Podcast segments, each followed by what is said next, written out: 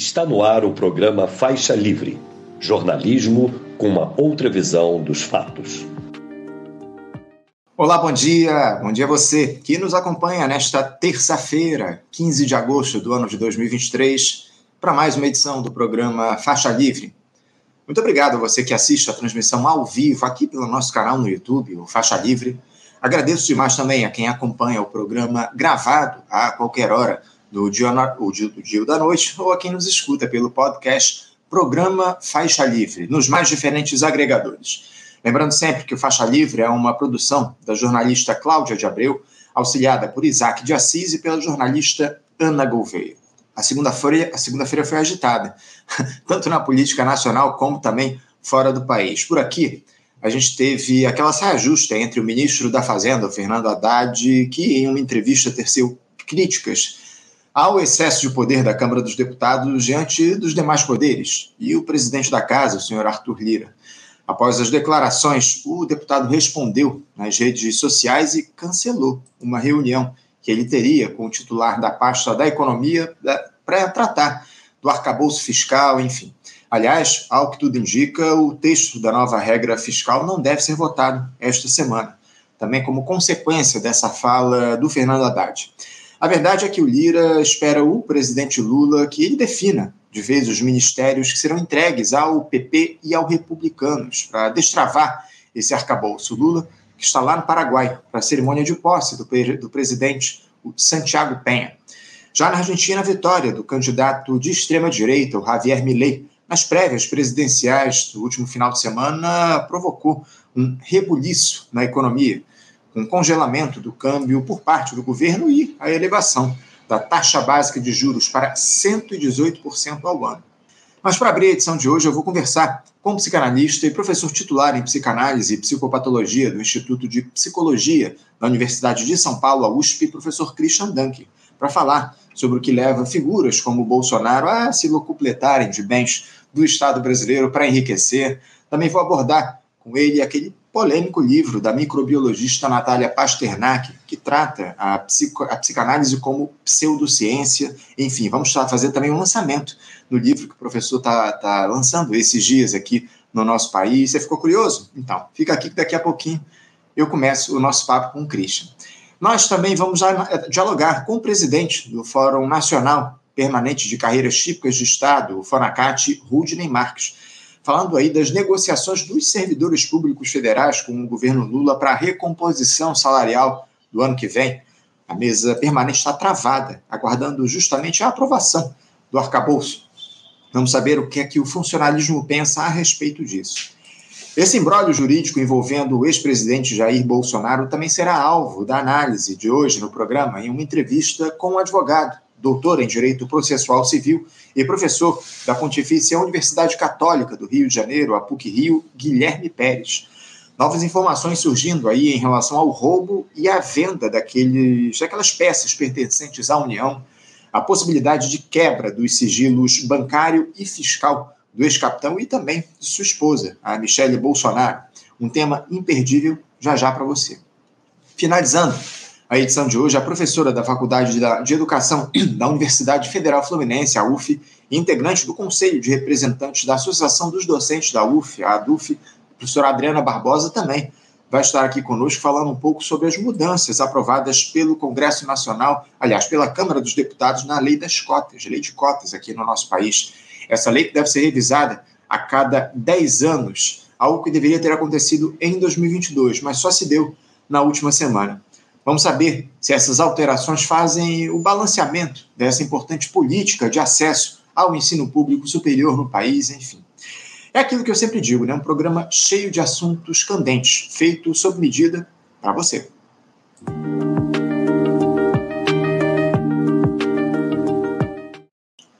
Eu saúdo aqui do outro lado da tela o nosso primeiro entrevistado, que já nos aguarda. Com muita alegria eu recebo o psicanalista e professor titular em psicanálise e psicopatologia do Instituto de Psicologia da Universidade de São Paulo, a USP, Christian Dunker. Christian Dunker, bom dia.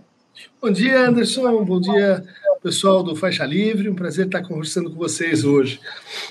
Prazer é nosso, Cristo, de receber aqui mais uma vez no nosso programa. Muito obrigado por ter aceitado o nosso convite para a gente tratar de uma série de temas relevantes aqui para o Brasil, Christian, é porque nos últimos dias nós temos nos deparado com um retrato da tragédia que foi o período de quatro anos que passaram, quando tivemos aí o que de pior pode haver no comando da República. Uma figura com anseios autoritários, disposto a entregar o país ao capital estrangeiro e também a faturar o seu faturar o seu aí com a apropriação indébita de bens públicos, o chamado crime de peculato.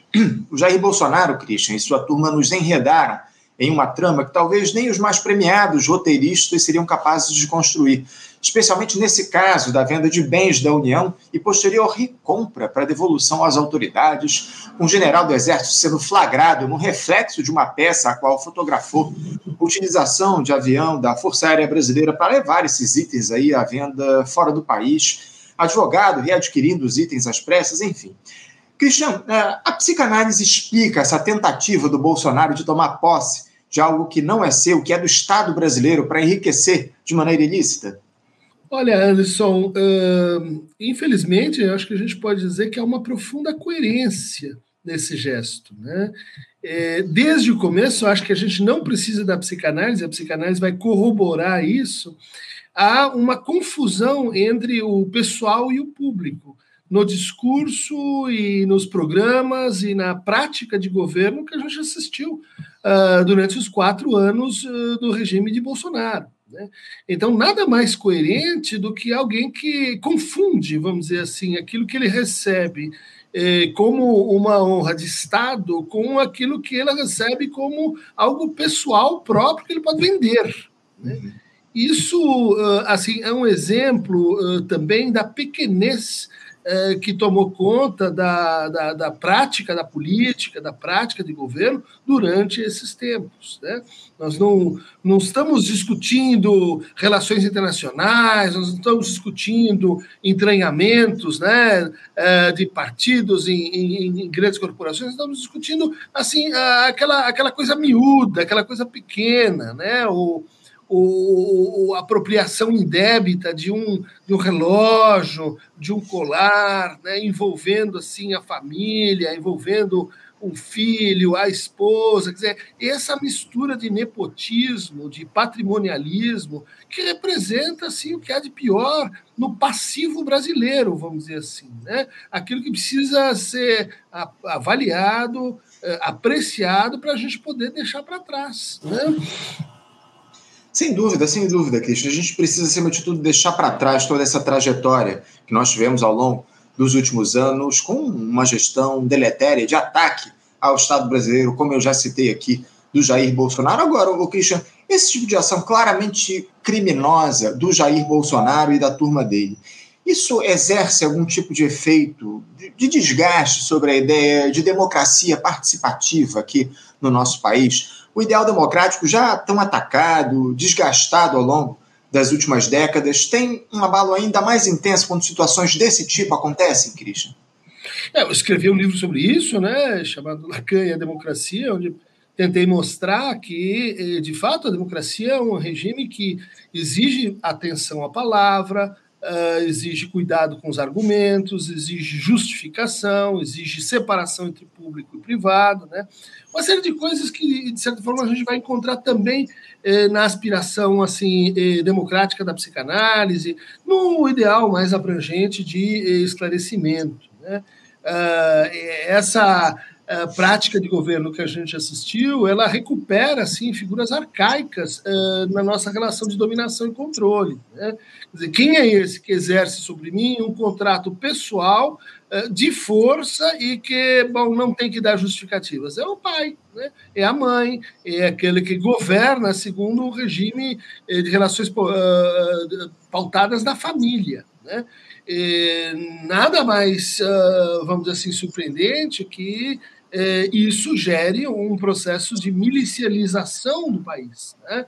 porque você ataca as instituições, diz, olha, eh, elas são todas falsárias, elas são, ah, vamos dizer assim, algo que a gente tem que desconfiar, as universidades, a imprensa, as televisões, os artistas, etc. Isso gera o quê? Bom, uma espécie de vácuo ou lacuna para que as pessoas aceitem um poder paralelo Ah, mas então nós vamos, nós vamos ter que confiar em quem? No, no guarda belo, né? Uma antiga figura aí do, do imaginário, né? Do Tom G.R., do, do, do uh, uh, manda-chuva, né? Que é, que é aquele que é o, é o empreitado local, ali onde o Estado não vai, a gente monta uma milícia. E isso me parece eh, ter sido, né? O plano tático paralelo, né? Não é à toa que um dos maiores divulgadores desse projeto chama-se Brasil Paralelo. Né? Ou seja, a ideia de que nós vamos criar um poder paralelo, um Estado paralelo, um presidente paralelo, uma saúde pública paralela. É, para quem? Né? Bom, para empreitar, para empreitar a coisa pública uh, no interesse privado, conforme o antigo diagnóstico de Brasil.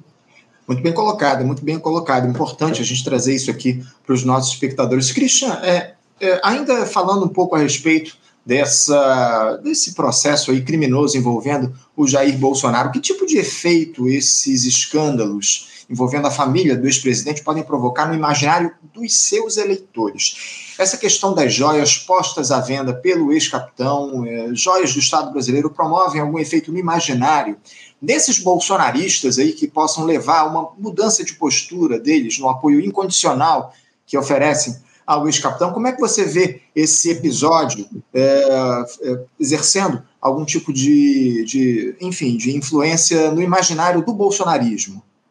Eu acho que sim, viu, Anderson? Inclusive porque aí a gente vai recuperar né, é, coisas é, imaginárias né, é, na linhagem do golpe das Arábias, na, na fé popular de que as joias, né, é, o ouro, os metais preciosos, eles são um atributo, uh, vamos dizer assim, arqueológico da riqueza, né? daquela riqueza que justamente pertence àquela pessoa, àquela família. Né? É, isso, isso atinge né, é, aquela ideia do, do, do, poder pessoal e, é, quero crer, assim, das relações de favorecimento. Afinal, é, o ato de presente, presentear, ele representa uma coisa para a cultura de Bahrein, para a cultura da Arábia Saudita, para a cultura da Jordânia, mas representa outra para nós. Né? Essa, essa, são estados onde justamente a gente tem uma, uma aproximação entre as famílias e o governo. Né? As famílias e os cheques, aqueles que governam com mão de ferro, muitos desses países. Então, a ideia de que Bolsonaro eh, acumulou riquezas pessoais né, no seu baú, ela, ela afeta muito o, vamos dizer assim, a aspiração de pureza, de bom caráter, de um marajá. Olha só como isso está no, no imaginário brasileiro. Né? Eu assisti a caça aos marajás. Né? Isso foi promovido pelo, pelo Collor de Mello lá em, em, em 90 e pouco, né? E, a ideia volta, né? A ideia volta é, realizada assim no, no treinamento do, de um imaginário. É, bom, que no fundo aponta para esse tipo de enriquecimento, né? Enriquecimento pelo favorecimento. Né? Isso eu acho que agride muito uh, um, um, certo grupo, né? um certo é, vamos dizer assim, um, um certo tipo de, de, bolsonarista, né, que eu chamaria assim, bolsonarista não fascista, né, o conservador, aquele que tem todo o direito a participar da política com suas ideias mais, vamos dizer assim, antigas, mas que não são deletérias em si, né, não são cruéis, não são, uh, não são propriamente de antipolítica. Para esse grupo, fica difícil você sustentar um ideal, vamos dizer assim, de saneamento do Estado, de purificação moral da coisa pública, quando você tem um golpe ali no, no varejo, né? Um, uh, quando você tem ali uma, um desvio, né? como os que a gente vem, vem uh, assistindo dia a dia em torno do, do CID. Né?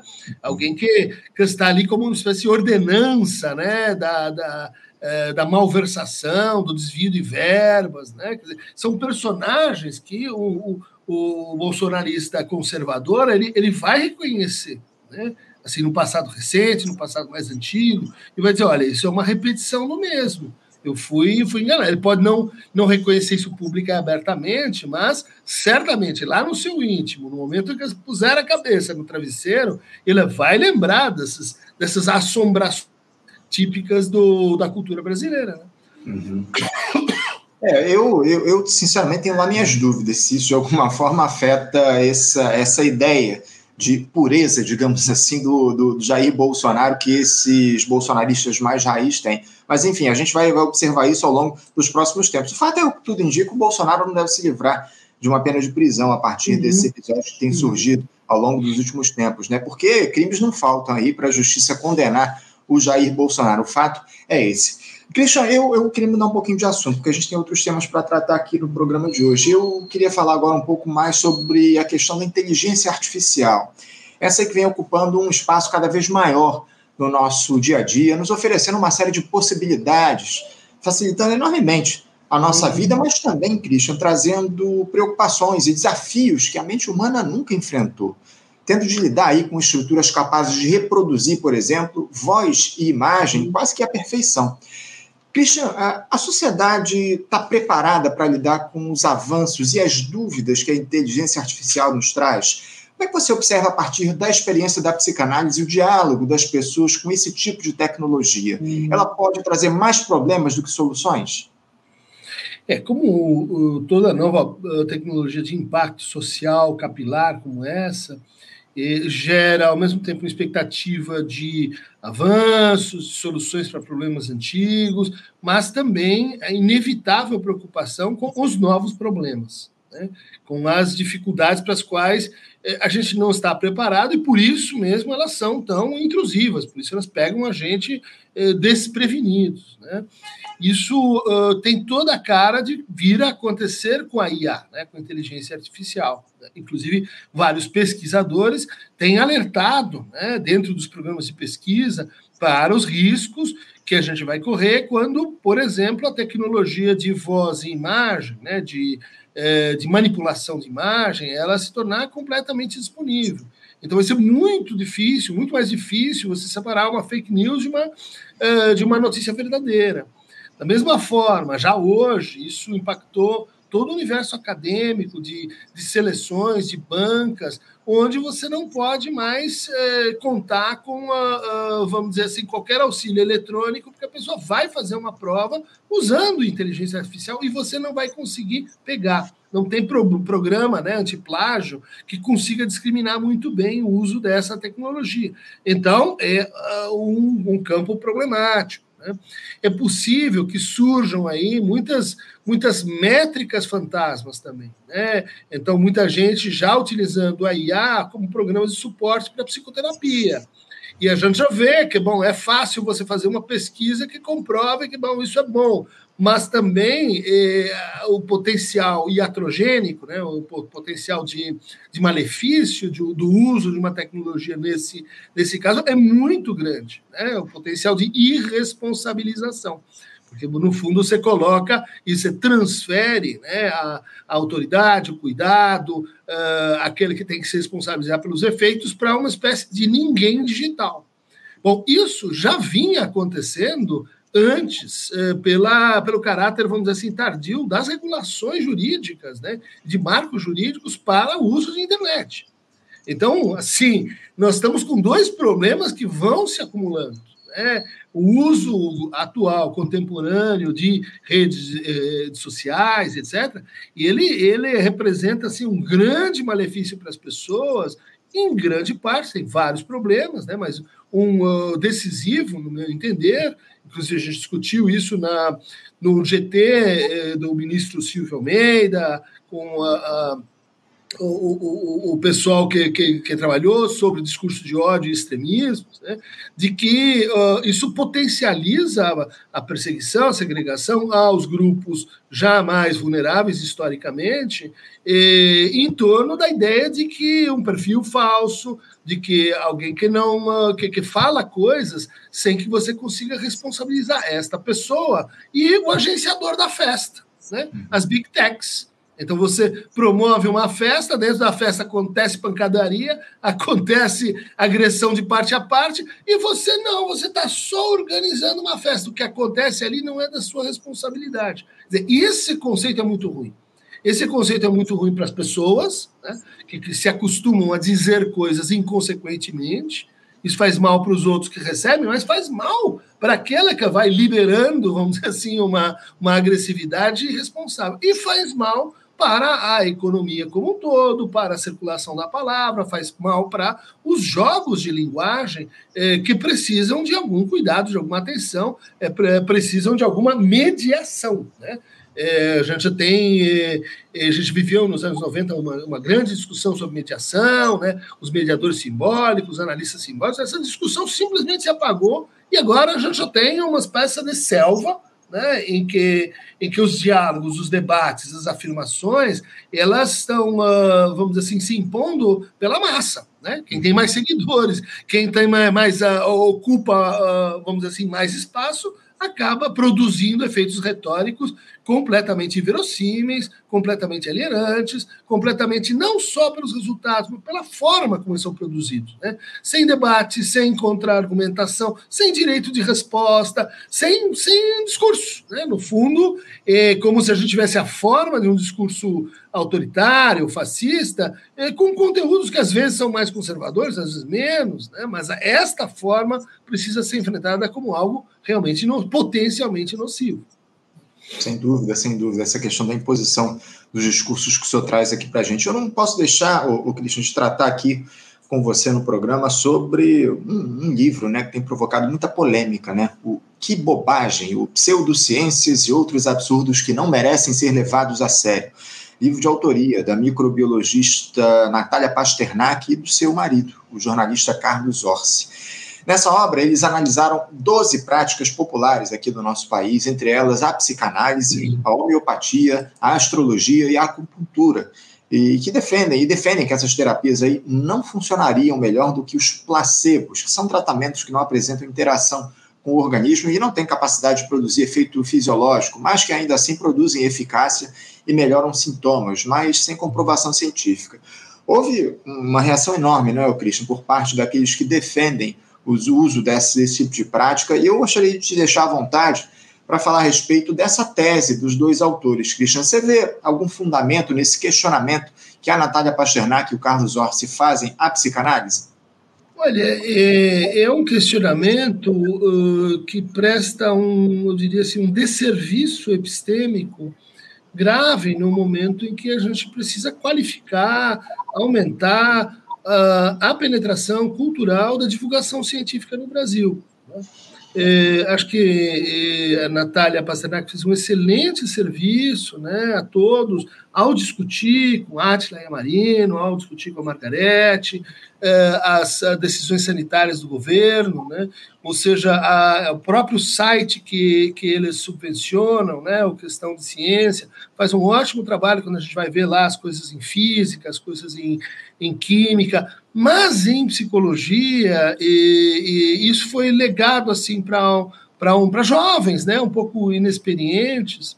E antes da publicação do livro, a gente já alertou, né, em várias publicações, que haviam erros ali inadmissíveis para quem quer falar com o grande público, né? Erros eh, de estratégia de divulgação por exemplo, juntar coisas que você potencialmente não vai gostar no mesmo, no mesmo conjunto. Né? Então, no livro não aparece, mas nos artigos parecem coisas assim como feminismo, espiritismo, uh, marxismo, teoria decolonial, psicanálise, é tudo a mesma coisa, e tudo algo assim meio nocivo, sem evidência, sem, sem uh, uh, fundamentação científica. Ou algo, que isso sim está no livro, né, uma declaração do tipo assim: a psicanálise é o homem-bomba das ciências humanas. Né? Se a gente destruir ela, o prédio inteiro cai. A linguagem não é boa, a, a ideia de que a psicanálise seria assim tão poderosa dentro das ciências humanas é uma tolice, não é falsa, simplesmente. Né?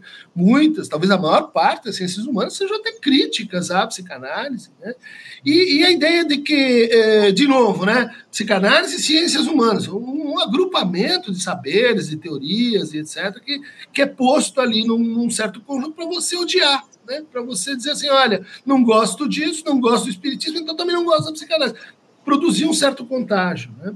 Isso, isso é muito ruim, isso é muito ruim enquanto estratégia de, uh, de, de, conversa sobre ciência, porque divulgação científica devia se pautar pelas mesmas regras que regram a ciência. Então, pró e contra, fundamentação de afirmações, evitar generalizações, evitar agrupamentos desse tipo. Né? Mas entrando um pouco mais no mérito, né, é, há, há, uma datação, né, um anacronismo muito significativo nos argumentos trazidos especificamente no capítulo sobre psicanálise. Né? Então, são autores aí que apareceram durante os anos 80 e 90, né? no contexto, vamos dizer assim, de uma grande confiança nas uh, neurociências emergentes, nas uh, medicações antidepressivas, e que, bom, fizeram parte de um, de um certo boom em torno da Freud está morto, nós não precisamos mais disso. Né?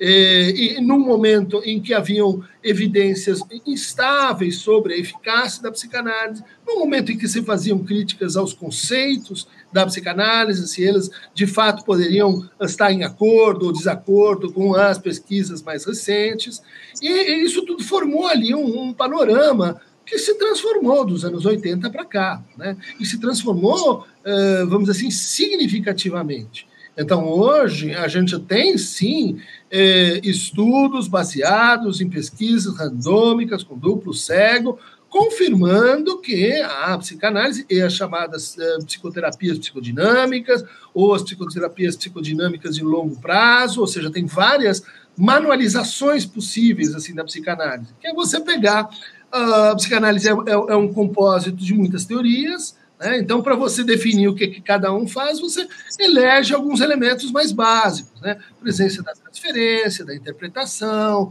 a importância da, da palavra e da, da, da, da relação onde ela é, acontece de forma transformativa. Quer dizer, isso tudo é, gerou pesquisas de mais alta qualidade, né? É, a partir de 2008. Uh, bom, é claro que uma turma dentro da psicologia falou: não, mas a, a gente não concorda, é, os métodos estatísticos usados não são suficientes. Isso, inclusive, para tipo de pesquisa mais elevado, que são as meta, meta-análises. Bom, daí se respondeu, não, melhorou-se a estatística. Ano passado aparece, então, aí, dentro dessa conversa, ó, desde 2008, né? Uh, uma revista de, de, de, psiquiatria muito importante, dizendo: olha, as terapias psicodinâmicas, psicanálise, eh, inclusive, elas são tão eficazes quanto qualquer outra forma de psicoterapia uh, baseada assim, em evidências. Né? Então, é, é falso. Né? A gente tem uma coisa, uma afirmação que é brutalmente falsa sendo, sendo divulgada. Né? É, e, e, isso, assim, o Brasil não precisa disso nesse momento. Né? Quer dizer, uh, uh, me abstenho de, de, falar das outras, das outras proposições, mas desconfio que podem acontecer uh, coisas análogas, né? É, afora a, a, o uso né, de autores, por exemplo, Frederick Krius, ele é apresentado como um, uma sólida e consistente biografia do Freud. Frederick Krius é um personagem totalmente anômalo entre as biografias do Freud. Ela foi um, um, fez uma biografia de 666 páginas, onde 600 páginas estão dedicadas a mostrar que o Freud cheirou ou uh, injetou cocaína mais tempo do que ele disse que fez, que ele uh, modificou os casos, os casos não são perfeitamente apresentados, há 100 anos atrás, e que ele teve um caso com a cunhada Mina Bernese, como se isso interferisse no caráter científico da ciência, né, é, proposta por ele.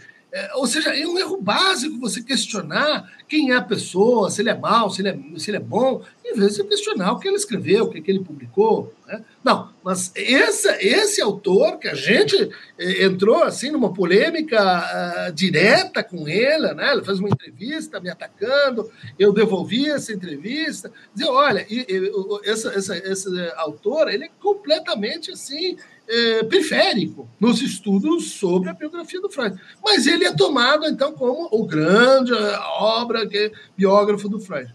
Outro elemento assim bizarro né, é, é, é o uso de uh, argumentos do tipo assim: olha, nenhum uh, paciente volta para reclamar do seu terapeuta. E no próprio capítulo aparece lá o caso do Homem dos Lobos, que é um caso famoso do Freud, que voltou a reclamar que o Freud não tinha eh, curado ele direito. Então são contradições mesmo, são contradições no próprio texto, né? mal escrito, mal feito. É, é muito grave tudo isso, mas é, eu, eu, tenho um questionamento aqui que precisa ser feito. Por que, que a psicanálise até hoje, o Christian, é tão questionada dessa forma? O que é que leva a essa situação, essa tentativa de descrédito por parte de alguns grupos dentro da própria área médica no que diz respeito à psicanálise, na tua avaliação?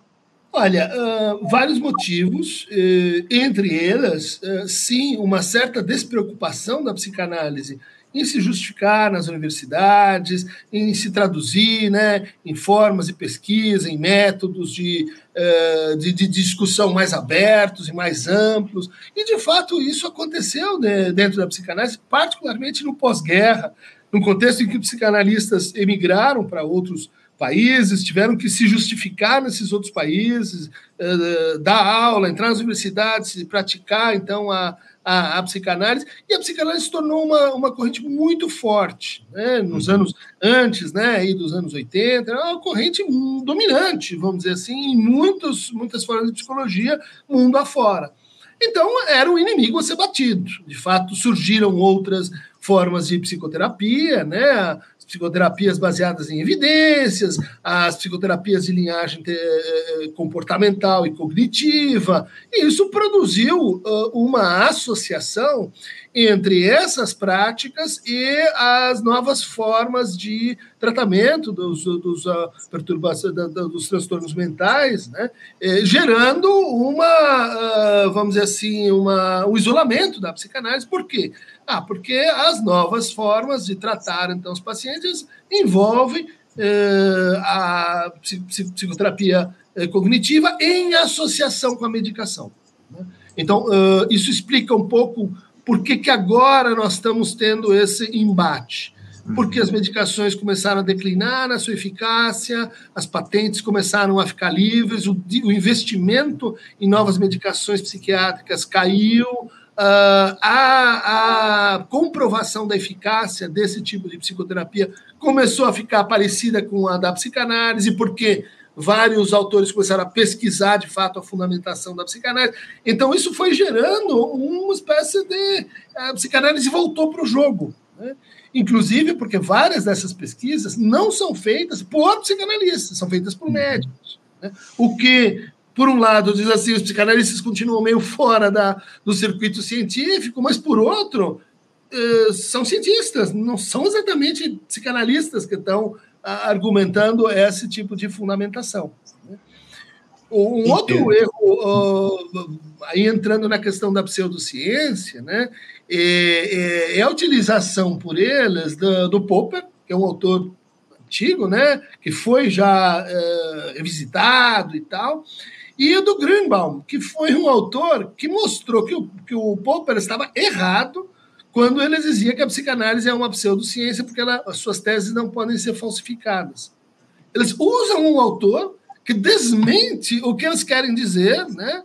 E é, isso passa assim em branco, porque quem é que leu On Foundations of Psychoanalysis em 1984, e que não tem tradução em inglês? Então, você acaba passando né, é, coisas que são truques, truques mesmo. Entendo, entendo. É, é, Christian, eu tenho algumas perguntas aqui dos nossos espectadores, inclusive a gente vai falar daqui a pouquinho a respeito do lançamento do seu mais recente livro, aqui no nosso programa Lutos Finitos e Infinitos. Mas antes da gente tratar disso, eu tenho ó, a, a Luísa Copters, está participando muito aqui no nosso programa, mandando várias mensagens, e ela tem uma pergunta aqui a você. Ela te questiona a respeito do seguinte: uh, Professor Dunker, como o senhor vê o positivismo ainda presente na universidade brasileira, mesmo sob é, mesmo sob forma de como é que é? Mesmo sob de forma funcionalismo, do Durkheim. Como uhum. combatê-lo? É a, per, a pergunta aí da Luísa, por favor. É uma ótima pergunta, né? Eu, eu faria um reparo na ideia assim de positivismo, de neopositivismo, que são escolas né, de entendimento sobre, de, de entendimento é, sobre o conhecimento, sobre a teoria da, da ciência. Né? Uh, bom, uh, essas escolas são, são, foram significativas uh, e elas inspiraram uma outra coisa. né, e é disso que eu acho que a gente está falando hoje nas universidades em geral e nas brasileiras em particular, né, uhum. que é o que a gente poderia chamar assim de operacionalismo, né, que é uma espécie de supervalorização do método, das condições, vamos assim, de produzir convenções que você poderia, então, a partir dessas convenções, produzir, produzir generalização, comparar resultados, etc. Isso não é mais positivismo, isso é uma espécie de é, parasitagem da ciência por um sistema administrativo. Né? Então, onde você tem o fator de impacto, onde você tem uma qualificação das revistas, onde você tem uma, uma espécie de profissionalização de tudo aquilo que diz respeito à produção científica. O que é congruente com o processo de globalização da produção da ciência, o que é relativamente recente. Né? E agora depende cada vez mais da digitalização. Vamos lembrar né, que uh, o, o, os interesses militares e os interesses universitários foram os dois pilares que formaram a internet. Né? E, bom, uh, o que, que você tem quando você tem pesquisadores falando línguas muito diferentes, com tradições de pesquisa muito diferentes, com uma polifonia incrível gerada por essa, vamos chamar assim, globalização e profissionalização da atividade da pesquisa. Vamos fazer convenções. Vamos, vamos estabelecer uma espécie de língua que a gente pode confiar. É compreensível que isso tenha acontecido. Mas a partir de determinado momento, essa língua ela passou a ser, vamos assim, a se impor uh, àquelas que não conseguiam entrar nesse cânone. Né? Então, os saberes originários estão fora, não fazem ciência, não tem uh, uh, I-20, não tem uh, Lattes, não tem a verificação do, da CAPES e etc. Ou seja, isso é mais importante do que o método efetivo. Né? Os métodos efetivos, sejam eles funcionalistas, mais hermenêuticos, mais uh, analíticos, uh, eles têm que se dobrar a essa condição assim mais básica, que são as convenções e a operacionalidade do método. Então, aquilo que eu consigo pôr na chave metodológica, ah, então isso é ciência. E o que é mais difícil? E o que trabalha com anomalias, e aquilo que eu, que eu não consigo uh, informar naqueles métodos, especialmente os métodos mais fortes do ponto de vista estatístico. Ah, isso não é ciência, isso é pseudociência.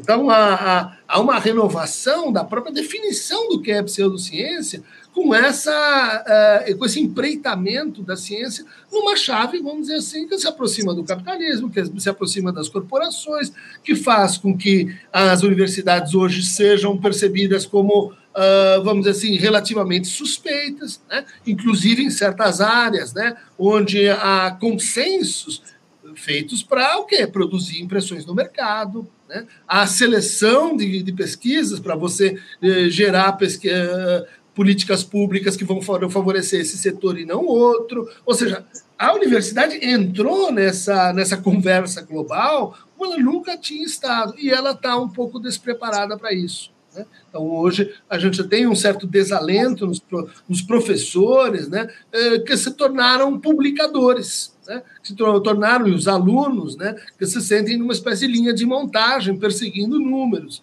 E você diz, não, mas e a sua função social? Vamos fazer isso junto com o diálogo com as pessoas. Não, não, não, isso não importa, porque eu pago as minhas contas com aquela que me controla. Está muito ruim isso. Christian, para a gente encerrar, fechar aqui o nosso papo, eu queria falar a respeito do lançamento, como eu citei aqui, do seu livro mais recente, né, o Lutos Finitos e Infinitos, pela editora Paidós, onde você disseca aí a trajetória da perda, sua ressignificação seu encadeamento em um histórico de lutos que todos nós enfrentamos ao longo do nosso curso de vida, enfim. Eu queria, evidentemente, parabenizar por esse lançamento, Cristi, e te pedir para falar um pouco mais sobre esse, essa obra, Lutos Finitos e Infinitos. O que é que você traz nesse livro aqui? Explica para os nossos espectadores, por favor. Olha, é um livro, talvez, um dos mais pessoais que eu já escrevi. Ele, ele vem no contexto do luto pela perda de minha mãe e, e, e vem da descoberta de que há uma rarefação da nossa fala sobre o luto, né? É, a, a, não ser que você tenha uma vinculação religiosa, né, ou teológica, é muito difícil você conseguir pactos e rituais que fazem com que esse processo, desde sempre, seja um processo coletivo. É, a individualização da morte, a vergonha que a morte foi, é, foi, foi, foi trazendo para as pessoas, né? É, reclusa no hospital, ela também favoreceu esse processo assim da gente, da gente no fundo desaprender como fazer o luto. Né? Então, esse livro tem que ver com, com, esse contexto pessoal, mas tem que ver o tempo de escrita dele eh, se fez acompanhar das perdas que a gente teve com a Covid, né? desse problema que remanesce, né? que tem 3% dos, dos habitantes da Terra morreram 10% dos pacientes de Covid, ou seja, é um luto é, indignante, é um luto atravessado pela injustiça, é um luto que você você diz assim, não, mas tem algo muito errado com, uma, com essas vidas que se vão numa bala perdida, numa chacina policial, na nossa desimportância com o valor da vida. Né? Então, isso estava ali presente, junto com a perda de Marielle, Anderson, é, enfim, que me fez revisitar as teorias sobre o luto, né, as teorias psicanalíticas sobre o luto, eh, descobri que há uma afinidade né, entre fazer o luto e fazer uma análise. Né? Chegar ao final da análise é como chegar ao final de um luto, né? luto daquela relação. E aí vem essa ideia de que uh, o luto tem um fim, né? tem um fim, é muito bonito uh, como a literatura descreve esse fim, inclusive como se passou em vez de falar sobre a perda, a escrever sobre a perda. Então, muitas pessoas escrevendo sobre, sobre seus lutos, como parte do luto. Né? Isso é um jeito que a gente talvez esteja encontrando de ressocializá-lo. Não mais né, pelo encontro comum e, e pelo contar da história daquela pessoa, mas talvez pelo sistema de leitura, de escrita, né, onde o meu livro aí acaba se incluindo. Mas então, ju junto com esse luto que termina, né, que um dia você levanta, teve um sonho, diz, puxa, aquilo, aquilo se acomodou no meu coração, eu consigo levar essa pessoa dentro de mim, ela, ela não, não me causa mais dor, mas ela causa saudades, eu quero falar sobre ela, eu quero contar sobre ela, porque eu não estou mais acossado por aquele, por aquele desespero da perda. Né? Junto com isso, você tem é, lutos que propositalmente se tornam infinitos e não são patológicos. Né? Porque você tem lutos que não, que não se concluem, porque são lutos depressivos, porque são lutos melancólicos, porque são lutos em que, em que algo na, no funcionamento, na relação, não, não, não, não caminhou bem, de tal maneira que você fica remoendo aquele luto e faz uma depressão. Né? É, bom, então, isso associou o luto que não termina com assim um sintoma. Bom, a, o livro tenta mostrar que existem, sim, lutos infinitos, que eles são atos políticos. Tá? Que elas uh, indagam assim, por que, que alguns têm direito ao funeral e outros não? Que elas indagam, eu quero esclarecimento sobre essa morte. Enquanto essa morte não uh, for integrada simbolicamente, né, eh, enquanto ela não for compreendida simbolicamente, enquanto faltar o corpo, por exemplo, enquanto faltar as razões da, da, daquela perda, a gente mantém o luto aberto.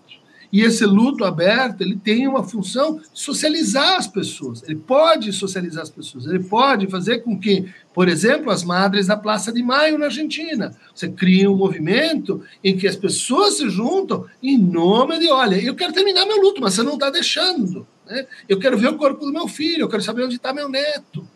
E esse tipo de cruzamento entre, entre eh, indignações, justiças, ele, ele começou a fazer parte das minhas preocupações. Então, tem um capítulo sobre como, de certa forma, o luto esteve presente na formação do, do Brasil enquanto país. Né? Os holandeses perderam seu negócio, ah, os judeus perderam os seus. Uh, é, latifúndios de cana-de-açúcar, os portugueses perderam seu, seu império e os escravos perderam a sua pátria, a sua nação e vieram para o Brasil, e os indígenas perderam sua cultura, seu território, todo mundo perdeu. Por uhum. volta aí do século XVII, XVIII, o Brasil é um país formado por lutos mal resolvidos, por lutos uh, mal tramitados. E o que acontece é que, nesse caso, você não tem esse encadeamento de luto que permite formar uma nova unidade.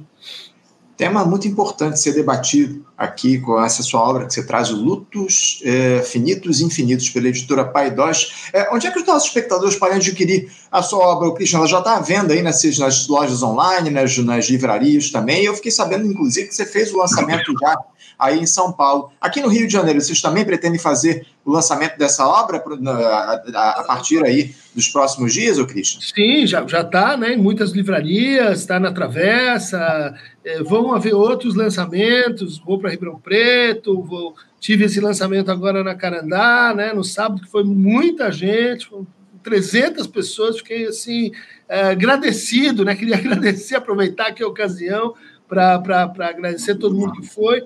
Eu vou participar da Bienal do Rio de Janeiro, é, e, portanto, a gente pode se encontrar, o público aí do Rio, é, nessa ocasião, e, e, virão outras, né? O livro está disponível em, em, livrarias online e, e também uh, livrarias de, de, de, rua, né? Uhum. Eu tenho tido uma boa, uma boa circulação, uma boa distribuição, e agora vamos ver, né, o que, que as pessoas dizem, como é que são os comentários, né? É, digo, só posso dizer que foi, foi um livro que me tomou muito tempo para fazer, e, como diz a minha filha, larga a minha avó, uh, encerra essa coisa, termina esse negócio e publica esse livro.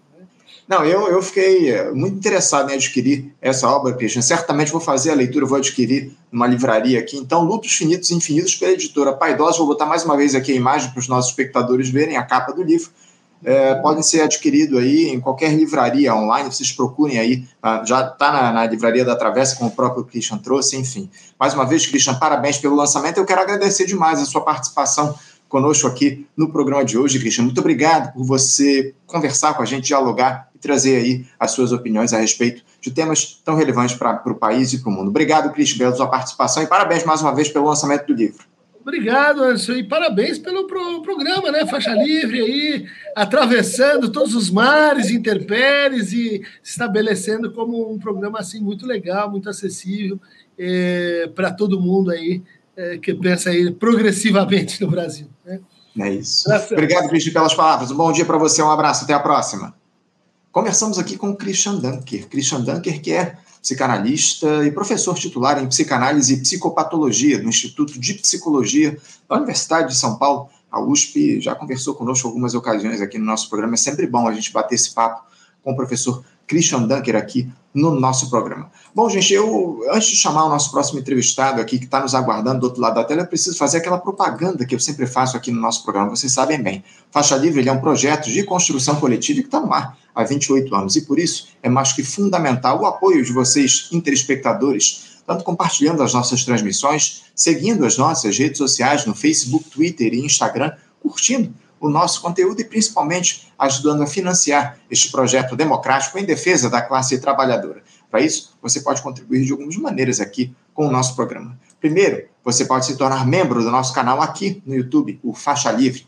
Além de nos ajudar, você tem acesso a benefícios exclusivos e concorre a prêmios todo mês. Clique lá em Seja Membro escolha aí um valor para sua contribuição. Você também que está nos acompanhando aqui na transmissão ao vivo, pode nos enviar o seu superchat ou super sticker aqui nos comentários. Você seleciona lá o superchat, super sticker, escolhe um valor e envia aqui para a nossa equipe de produção. Já você que está assistindo ao programa gravado a qualquer hora do dia ou da noite também pode nos ajudar através da ferramenta Valeu Demais. Você seleciona lá também nos comentários o Valeu Demais, escolhe aí um valor para sua contribuição e manda aqui para a gente no programa.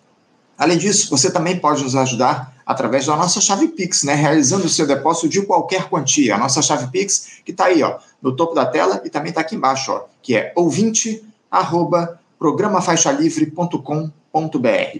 Mais uma vez, a nossa chave Pix é ouvinte arroba programafaixalivre.com.br. Sua contribuição é muito importante para que Faixa Livre siga fazendo jornalismo de maneira independente, comprometido apenas com os interesses da classe trabalhadora.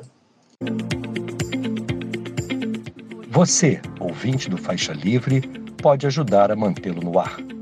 Faça sua contribuição diretamente na conta do Banco Itaú, agência 6157, conta corrente 99360, dígito 8. Esta conta encontra-se em nome do Sindicato dos Professores do Município do Rio de Janeiro e região, o Simpro Rio, uma das nossas entidades patrocinadoras mas seus recursos são destinados exclusivamente para o financiamento do nosso programa.